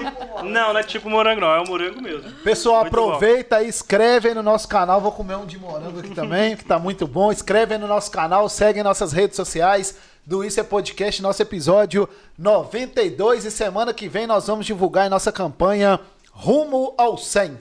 E nós vamos é, realizar com a presença de vocês dois lá, nosso primeiro evento, Isso é Network, que nós vamos bater um papo aí com os convidados aí do Isso é Podcast. É, ao vivo e a cores, pessoalmente, né. Gleice? Ô, Toninho, é, a gente conversava sobre isso. Acho que é uma grande oportunidade para as pessoas verem que Ponte Nova tem talentos. Ponte Nova tem muita gente que trabalha bem, está fazendo sucesso e às vezes ainda não foi reconhecido. Eu não tive esse problema é, porque, como eu disse, a minha base foi muito bem trabalhada e eu tive um apoio, um amparo muito grande da associação comercial. Então muitas pessoas me conheciam através da associação comercial, ah, o guarda-mirim da CIP, até hoje me associam à imagem da associação, então isso para mim é uma felicidade muito grande. Mas nós temos grandes pessoas aí, não é? Desde a música, a atividade empresarial, pessoas que, que, que têm negócios fora de Ponte Nova também. Quer dizer, a nossa terra é uma terra de gente que trabalha, de Gente gente boa. que tem competência, não é? E, e a sua é, idealização desse projeto aí, É do, do- de network, é realmente uma forma de valorizar e de mostrar o que, que a gente tem de bom. Não é? Quando eu comecei a minha carreira, olha só, olha como minha carreira é grande, é difícil contar, gente, é difícil, não, não é fácil, exatamente por, por conta de todas essas voltas que eu dei. Alguém perguntou para mim assim um tempo, mas você vai ser consultor, você vai sair da associação comercial, que você já tem já há um bom tempo, já tem um salário razoável naquela época, para se tornar um consultor de empresa, mas Ponte Nova não tem demanda para consultoria. Eu falei, olha, eu vou. Sabe por quê? Porque se eu não arriscar, eu nunca vou saber se vai dar certo. E quando eu decidi, eu saí para dar assistência a uma empresa de, de Teixeira, de Teixeiras, indicada por um ex-professor meu, Orsi, contador, de muito Gente sucesso boa. Nova, o Orsi Rodrigues. Ele me indicou, viu o, o meu trabalho, que eu ainda fazia paralelo à atividade lá na associação comercial, que eu ainda atendia. É, eu dizia assim, atendimento de fundo de quintal, porque eram os atendimentos. Eu trabalhava durante a semana e ia fazer consultoria aos sábados, e ele viu que eu já estava trabalhando e levando a sério a atividade, ele me indicou. Para eu poder trabalhar nessa empresa, eu tinha que abrir mão da associação comercial, foi Sim. um desafio, mas eu sabia o que eu queria. Quando eu fui ter essa conversa com algumas pessoas, eles falaram: Cara, você é louco, porque a consultoria ela tem um prazo para acabar Com certeza. três meses, quatro meses, cinco meses, mas vai acabar. E aí, você vai abrir mão de uma carteira assinada? Eu falei, vou. Porque eu tenho certeza do que eu quero e eu vou batalhar para dar certo. E aí coloquei a minha carreira toda na mão de Deus. Ele é, É meu gestor, ele é meu CEO, sabia? e, e não parei mais. Desde quando? Isso já faz mais de, de 14, 15 anos por aí já de estrada. É, eu nunca fiquei um mês sem um cliente. Até na pandemia eu não deixei de trabalhar. Porque eu sempre procurei fazer o meu melhor aonde eu tô. Gleidson, sobre uma, uma questão também né, nesse ramo dos negócios, que é sobre sociedade. Você não tem sócio, né? Não. É, você tem sócia, Larissa? Eu tenho sócio né, na nossa agência de comunicação, né? O Muca Viana, né? No podcast, né? Ele também era sócio, mas saiu. É, e as pessoas debatem muito sobre essa questão de sociedade. Sim. Tem que ter sócio, não tem que ter sócio. Você tem que achar outras características ali no seu sócio. É, sociedade é muito bom porque cada um pensa ali, né, uma, uma, uma parte do negócio para outras pessoas. Sociedade não é muito bom porque você tem que dividir ali sua ideia, né, O e sua, lucro. e s- o lucro e também as- o seu sonho com outras pessoas. Qual que é a sua opinião sobre a questão de sociedade? Eu acho que é, a sociedade, quando ela é feita de uma maneira onde as partes conseguem se entender muito bem, ela pode dar muito certo. Eu, vou, eu tenho um exemplo aqui até para contar sobre isso. Mas quando ambos não se respeitam, não impõem limites, pode dar errado. O que, que é isso? Eu vou montar um negócio, ou eu já tenho um negócio. É muito importante que eu defino os papéis de cada um. Não é verdade? Eu sou responsável por isso. Quando der BO, quando der problema, eu vou resolver e você vai ficar por conta disso aqui. Mas ambos se complementarem, não é verdade? Através de feedbacks, através de reuniões, através de discussões e respeitar as opiniões. Porque é muito, é muito difícil chegar ao consenso. Quando se parte de uma sociedade, exatamente porque cada um pensa diferente. E se torna um agravante quando são sócios e tem um grau de, de parentesco Familiar. Sim. familiar. Por quê? Porque aí leva pro apelo emocional. Ah, porque você é assim. Ah, porque você é desse jeito. Não, mas olha só o que, que você está fazendo. Ah, mas eu admito que você fala isso para mim. Quando as pessoas elas são diferentes, ah, encontrei um parceiro, somos amigos, encontrei um parceiro. As pessoas buscam ter um pouco mais de respeito, coisa que às vezes como irmão, quando é marido e mulher, às vezes a, a- intimidade faz com que às vezes o, o outro fale de uma forma que é desrespeitosa. E aí vai ferir o outro e vai ferir também a sociedade. Então a sociedade, ela precisa se complementar. Acho que a gente tem que ter é, opiniões diferentes, porque isso faz parte, mas a gente precisa respeitar quando elas não, não, não, não baterem. E cada um precisa ter seu papel, para não ficar bagunçado. Não é? A empresa onde todo mundo dá a mesma opinião, onde todo mundo participa e um tem um poder que o mesmo que o outro tem, isso pode comprometer o sucesso do negócio. Porque o líder, o colaborador, não sabe. O liderado ou o colaborador não sabe qual, que é, qual regra que ele vai seguir. Um fala de um jeito, o outro vai lá e desmanda. Percebe? Sim. Eu tenho uh, esse caso que eu disse para vocês lá em Mutum. Um dos grandes clientes meus de laticínios, eles eram concorrentes de laticínios. Concorrentes de brigar pelo leite mesmo, literalmente. Nas histórias que a gente ouve lá, são pessoas fantásticas, pessoas fantásticas.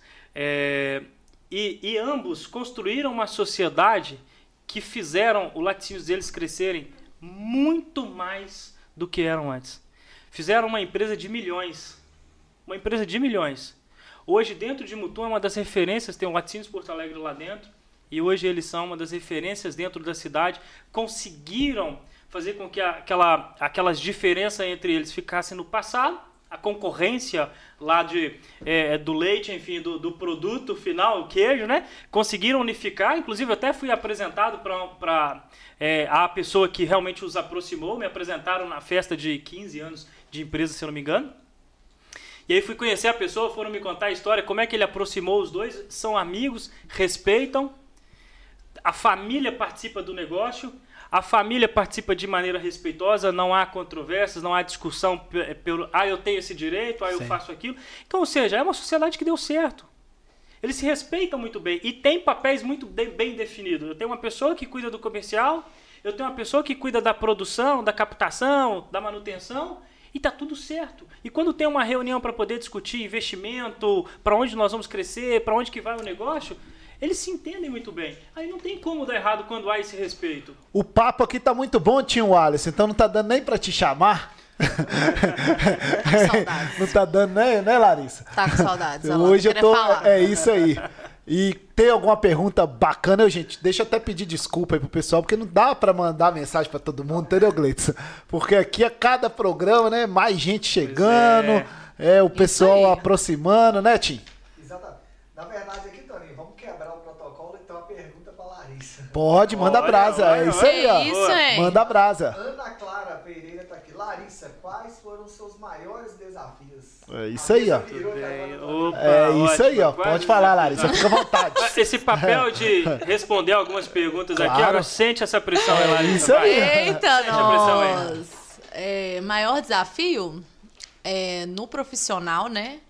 Foi quando eu tive que resolver se eu ia continuar, né?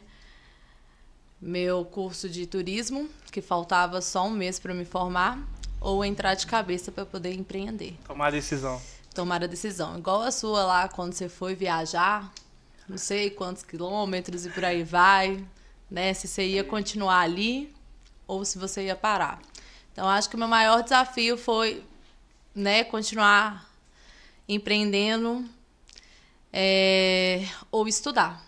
Porque eu tinha, tenho o sonho de ter o meu curso superior, mas eu entendi que naquele momento eu tive que largar a mão para ir em busca da, do meu sonho, que era LG Sabores. Você ia ser turismóloga, então. Exatamente. É isso.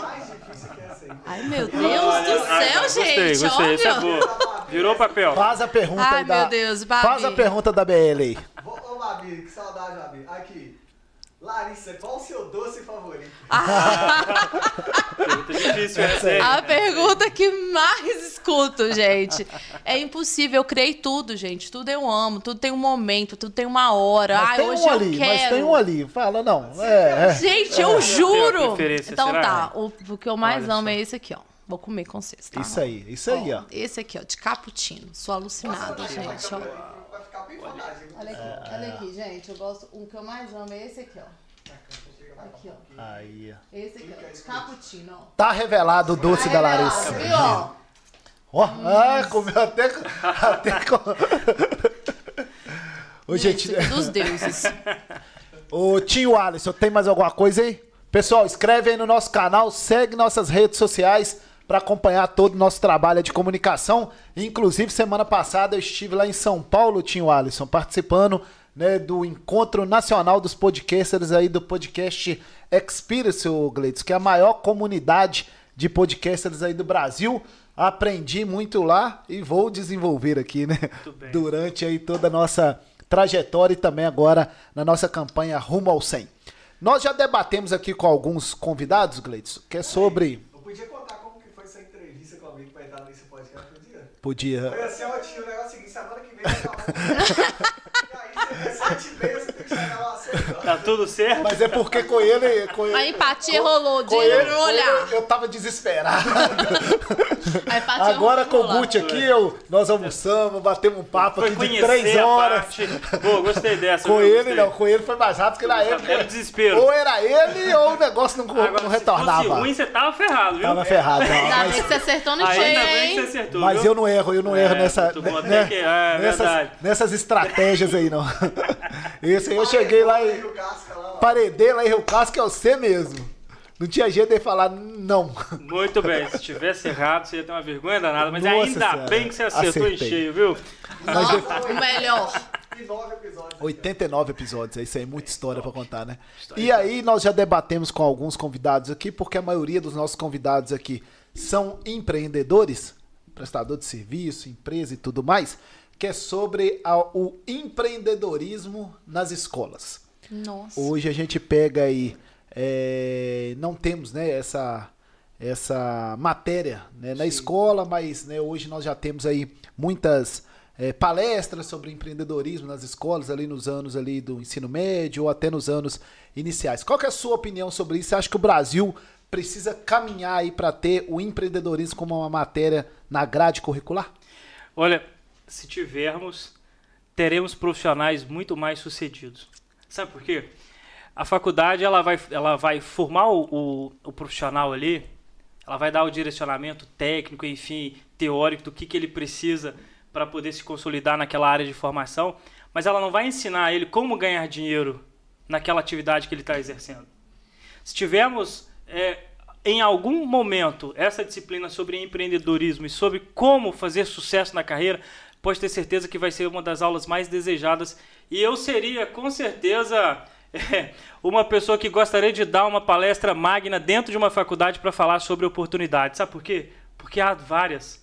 Eu já tive a oportunidade de ser convidado para palestrar na Unipac, é, aqui em Ponte Nova, para alunos, e falando exatamente sobre isso aí, da oportunidade que eles têm de enxergar um diferencial na formação dele. Porque quando vai sair da faculdade, que você vai pegar o seu canudo e dizer, formei, ali tem uma leva de gente assim como você. Tem 30 pessoas formando com o canudinho na mão.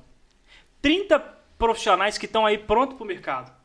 Agora, desses 30, quem é que de fato está preparado para fazer sucesso e vender realmente aquilo que ele foi buscar como formação? O dia que a gente tiver na faculdade uma disciplina que ensina você a empreender e vender seu negócio, nós vamos ter profissionais muito mais preparados, como eu disse. Toda certeza. Porque o cara sai sem saber exatamente qual é o caminho que ele vai seguir. Eu tive uma, uma, uma cliente da área da odontologia que ela me confessou isso por algumas vezes. Gleitson, a gente sai, pega a parte teórica, a gente entende, mas a gente não sabe vender o nosso peixe. A gente não sabe como estruturar, a gente não sabe fazer um plano de negócio. Avaliar o custo do meu negócio, avaliar realmente o que é que eu preciso investir para montar minha clínica odontológica, para montar meu escritório de contabilidade, para realmente montar a minha é, clínica de fisioterapia. O cara, ele faz a atividade lá, ele estuda, ele vai entender do negócio dele, mas não tem a área para falar assim, olha, para você montar a sua clínica, a sua empresa, você precisa de um plano de negócio. Você precisa analisar seus custos. Você precisa entender quem são seus fornecedores. Você precisa de saber formar seu preço. Olha só o quanto que isso é importante. E, eu me atrevo a dizer que isso é muitas vezes incompetência de quem faz a gestão da educação no Brasil. Porque quando você forma e você tem o cara preparado para poder atuar no mercado, ganhando dinheiro, quem é que ganha com isso? O próprio país. Com Porque quando certeza. você vende, você gera imposto. Você gera economia, você gera dinheiro né, para nossa economia. Você desenvolve a sua região, você desenvolve a sua área, não é verdade? Então, é, isso muitas vezes passa pela incompetência. Agora, como é que a gente pode fazer? Já que a gente está falando de empreendedor- empreendedorismo, como é que as faculdades podem empreender? E não é só faculdade, eu, eu estou. Eu, eu fiz Na até a escola pergunta sobre na escola. Claro, também. É de tudo, educação financeira. é, exatamente, entender realmente é, a parte comportamental, a parte estrutural, não é? É, Como é que a gente pode inovar? Criando workshops, criando é, treinamentos direcionados para essa turma, mostrando realmente a oportunidade. Porque, na minha época, eu, eu posso dizer com, com toda a firmeza, na- pelo menos na minha época, quais eram as palestras que a gente assistia? Contabilidade. Se você é um aluno de contabilidade, você vai ver palestra de contabilidade. Você vai ver uma palestra de administração. Mas você não vai ver uma palestra de como você vai gerir o seu negócio se você sair daqui amanhã, for tirar o seu CRC e montar seu escritório de contabilidade. Você não vai ver isso. Então, como é que a faculdade ela pode empreender ou as escolas começando realmente a propor isso para para a turma? Leva quem está aqui da região, Leva quem foi, que estudou lá dentro, lá e que montou um negócio, que fez sucesso, leva para contar a história. Desperta esse desejo, essa paixão em quem tá ali. Porque Eu- às vezes o cara tá na faculdade, já entrevistei várias pessoas que não tem um rumo profissional. O cara tá Verdade. perto de Não tem. concluir a faculdade ou a pós-graduação e ele não tem um rumo. Ele foi buscar o diploma, aonde entra a parte do currículo. Por isso que eu disse que currículo não me encanta, sabe por quê? Porque às vezes o cara tem um, um- um- um currículo lindo, fez faculdade, pós-graduação, doutorado, mas ele não estruturou a carreira dele para fazer sucesso. E papel aceita tudo. Então o cara tem que ter competência. Você entendeu? Então, se ele não teve a oportunidade na prática, no mínimo ele tem que estudar. E aí eu acho que é o papel da faculdade, ou das faculdades, das escolas, dar essa lição lá dentro do negócio. Na, na faculdade, né, na UFOP, eu fiz empresa júnior, que é uma experiência assim maravilhosa para você conhecer sobre o mundo do empreendedorismo.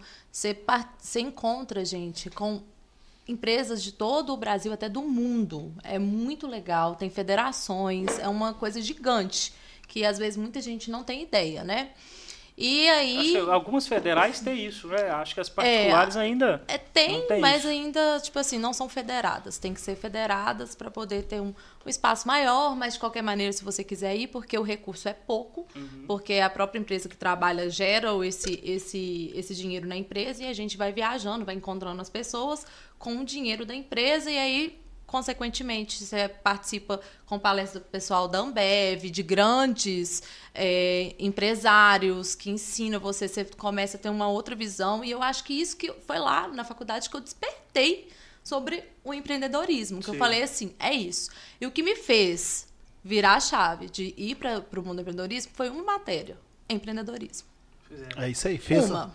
fez a Uma. diferença na vida dela, né? Imagina se eu tivesse estudado empreendedorismo. Na escola, né? Imagina. Exatamente. É isso mesmo. E aí, Gleidson, é, a gente vê né, muitos empreendedores jogando a responsabilidade para o outro, né? Ah, é culpa do ambiente, é culpa do governo, todos os profissionais são assim. Ah, nesse ramo aí não dá para fazer. Não, Você tá doido? Não mexe com isso não, isso aí não dá certo aqui. Ah, que não sei o que, que o salário aumentou, que não tem funcionário, que não sei o que, não sei o que, não sei o que. É o empreendedor que joga o problema para os outros. Numa empresa, tudo que acontece lá é culpa do dono? Posso dizer que sim, sabe por quê? Porque o dono é o líder, é a referência da empresa. Se tem funcionário que está no celular ao invés de estar procurando lá no banco de dados a última vez que o cliente teve na empresa e que sumiu, né? E o funcionário está lá parado no celular e o, o dono aceita aquilo ali, o erro é dele. Se tem funcionário para baixo, desmotivado, funcionário que às vezes não está satisfeito, que falta, muitas vezes é o erro dele, dele enquanto líder, enquanto gestor, porque ele precisa ficar atento a esses detalhes para atuar em cima disso aí. Percebe? Então, por exemplo, a minha empresa não vende, a minha empresa está uma bagunça, eu não tenho informação. De quem é a culpa? É do funcionário? Eu dou treinamento de liderança e eu falo para os líderes que se o funcionário, o cara da operação, soubesse o que, que ele tem que fazer, não precisava do líder, precisava? Se eu tenho um vendedor que chega cedo, que vai lá, bate o cartão, organiza, sabe a meta, conhece, liga para cliente, pega produto, divulga, percebe? Se a equipe ela realmente soubesse o que tem que ser feito, não precisava do líder. Se o líder está ali, é porque ele é a referência. Ele vai distribuir a atividade, ele vai conferir, ele vai corrigir, ele vai dar feedback. Não é verdade? Sim. E na pequena empresa, de quem é esse papel? É do dono. E aí o dono chega 9 horas, 10 horas da manhã, a equipe está toda bagunçada, não tem uma distribuição de tarefas, não tem uma cobrança. E aí eu vou culpar o funcionário? Eu vou esperar que o funcionário seja proativo? É claro que deveria ser. Porque se eu fosse um funcionário, eu não esperar que o meu gestor falasse para mim qual é o meu papel. Mas como nem todo mundo é proativo, alguém precisa fazer com que a regra se cumpra. Não é verdade? Com que os papéis sejam cumpridos. Porque muita gente quer o quê? A zona de conforto. Porque a zona de conforto é muito boa, Toninho. Ela é boa, mas ela não faz bem, sabe? E o funcionário, em alguns casos, alguns funcionários, eles estão na zona de conforto. Quem é que tem que acender essa chama? É o dono, é o gestor. Então o erro, infelizmente, às vezes está no dono. Porque não entendeu a necessidade da equipe e está pagando o preço por isso. Então aquele velho ditado, a empresa é reflexo do, do dono é verdade. Com toda certeza. Não tem um CNPJ bom quem não tem um CPF bom. Faz sentido. Não é verdade? É verdade. É, é um reflexo.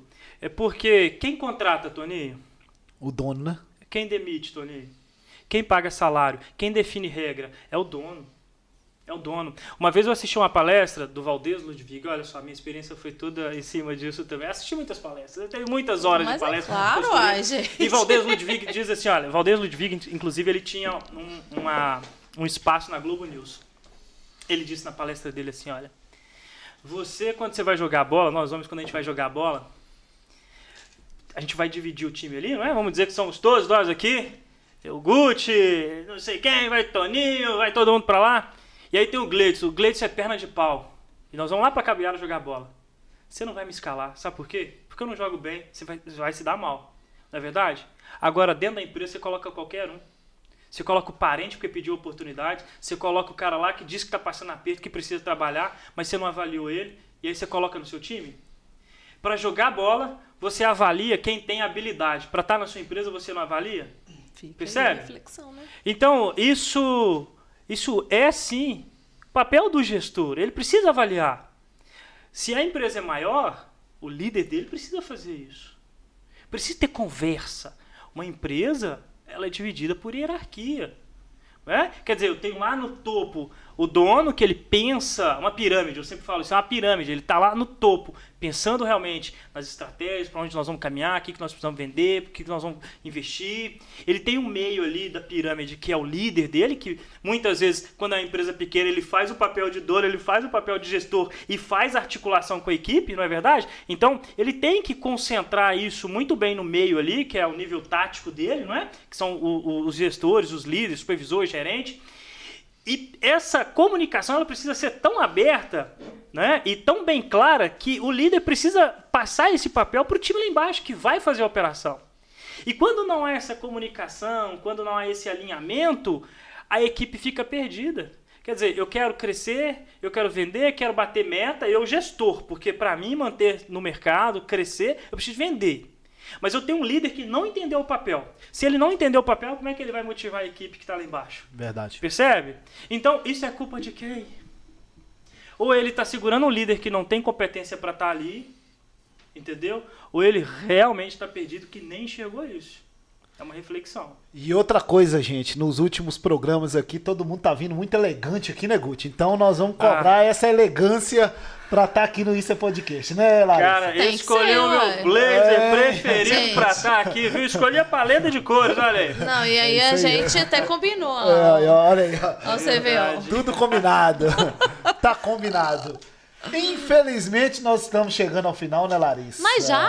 É porque aqui, esse bate-papo de empreendedorismo, Caramba. a gente fica falando a madrugada Né? toda, né, Glitz? Verdade. Falaram uma hora pra mim, já passaram duas e a gente tá aqui até agora. Que É isso, Boa. gente. Tem mais fluiu, alguma, né? mais alguma pergunta, nossa co-host? Alguma dúvida? Eu quero, quero, né, que ele fala assim. Pra, tu perguntou pra todo mundo aqui, né? Quando ele faz a pergunta pra pessoa assim. Qual que é o ponto que você mais acha que você tem que melhorar? Você. Em mim? É. Um ponto? É. Caramba, eu faço tantas perguntas para as pessoas. Pô, Apertou ele agora. qual é o ponto? Não, viu? ferrou o negócio. Porque eu faço tantas perguntas e eu tenho poder numa entrevista. Quando eu estou fazendo a- a- a- a- o bate-papo ali e eu faço as perguntas, aí o candidato vem e eu falo, não, o entrevistado é você, sai pra lá que eu não vou responder isso não. Agora aqui ferrou. Uai, agora eu tô, tô te perguntando, né? Porque a gente tem que ver do outro lado, né? Qual é a melhor pergunta pra isso, quando alguém te pergunta? Olha, ô Imaculado, eu acho que eu vou mudar, viu? O maior desafio não foi ter ido lá pra Alagoa de ônibus, não, viu? Acho que vai ser responder essa pergunta. Boa. Mas olha, é, para mim, o maior desafio seria continuar escalando o meu trabalho para eu crescer mais. Hoje eu tenho uma operação que ela é, requer muito mais tempo meu e infelizmente eu só tenho 24 horas. Eu faço que se eu, eu falo que se eu tivesse um clone meu, alguém que pensasse exatamente como, como eu, eu teria chegado ao meu milhão rapidão, porque a minha meta é essa, é de chegar lá. Nossa. Eu teria, junto. eu teria chegado no meu milhão rápido. Eu falo isso com a minha esposa, ela sabe disso. É, se eu tivesse alguém como eu para dividir mais oportunidades comigo. Então, o maior desafio meu mesmo hoje é escalar e eu ter uma operação forte e sólida dentro de Ponte Nova e nas regiões onde eu atendo. E para isso, a gente precisa de pessoas que realmente compram esse mesmo sonho. Não é verdade? É, eu já tenho pensado, já tenho articulado, já tenho analisado as possibilidades e nós vamos crescer para a gente continuar atendendo bem os nossos clientes, para a gente continuar realmente sendo referência. Esse talvez seja o meu maior desafio, Larissa. É, eu não tive nenhum desafio de entrar no mercado. Claro, um desafio quando a gente fala assim. parece que barreiras é normais, né? E fala assim, pô, esqueceu lá atrás. Não, eu não era conhecido, eu era jovem. É, barreiras normais. Exatamente, são as barreiras normais, exatamente. Mas hoje eu não tenho isso mais. Hoje, graças a Deus, eu tenho um nome respeitado, porque eu respeito todo mundo. Eu trato todo mundo igual. Pra mim, não tem diferença nenhuma. Sim. É, tem uma coisa que eu julgo muito necessário. É tanto assunto, né? É tanta informação. Por isso que eu acho que a gente tinha que ter cinco horas de programa. Né? Também É isso. concordo. Aumentar, gente. Qual que é o grande diferencial? Carisma. A gente tem que ter carisma. Eu não sou o dono da razão. Então eu vou visitar uma empresa, vou conversar com alguém, a gente tem que ter carisma para tratar com o funcionário, que a gente lida com pessoas assalariadas, pessoas simples que têm problemas. E eu não vou chegar mudando norma dentro da empresa, falando que sou eu como consultor, que a ideia é minha, que tem que ser daquele jeito, que nós vamos para cima. Não, eu vou comprar aquilo ali de um jeito onde a pessoa realmente possa entender. Então, eu respeito todo mundo. Então, esse tipo de desafio com as pessoas, com o mercado, aonde está, isso para mim já deu. O que o meu cliente precisa de mim, eu busco. Se eu não tenho, eu vou buscar isso aí. Se eu não sei, eu vou estudar, mas eu vou procurar resolver. Então, eu tenho várias vertentes. Né? Então, o maior desafio, de fato, é crescer a consultoria e a área de treinamentos de maneira sólida, mantendo qualidade e com capacidade de estar dentro de Ponte Nova e de estar na região, porque o mercado está aí. Eu estou no Espírito Santo, eu estou em Viçosa, eu estou em BH, eu estou em Piranga. Então, para eu manter os meus clientes que crescem aqui em Ponte Nova e manter a região que cresce, graças a um trabalho, eu preciso realmente estruturar isso. Esse talvez seja o maior desafio. E eu pago o preço de tudo que eu plantei lá atrás. Quando algum cliente fala assim comigo, assim, ah, eu mando mensagem, você demora a responder.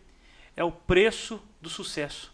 Porque, infelizmente, eu não tenho atenção para todo mundo. Muita gente me manda mensagem, Toninho. Sim. Estou precisando de oportunidade, emprego. Às vezes não é descaso, eu não consigo responder a todo mundo. Sim. Eu pago o preço por ter crescido e hoje meu tempo é escasso.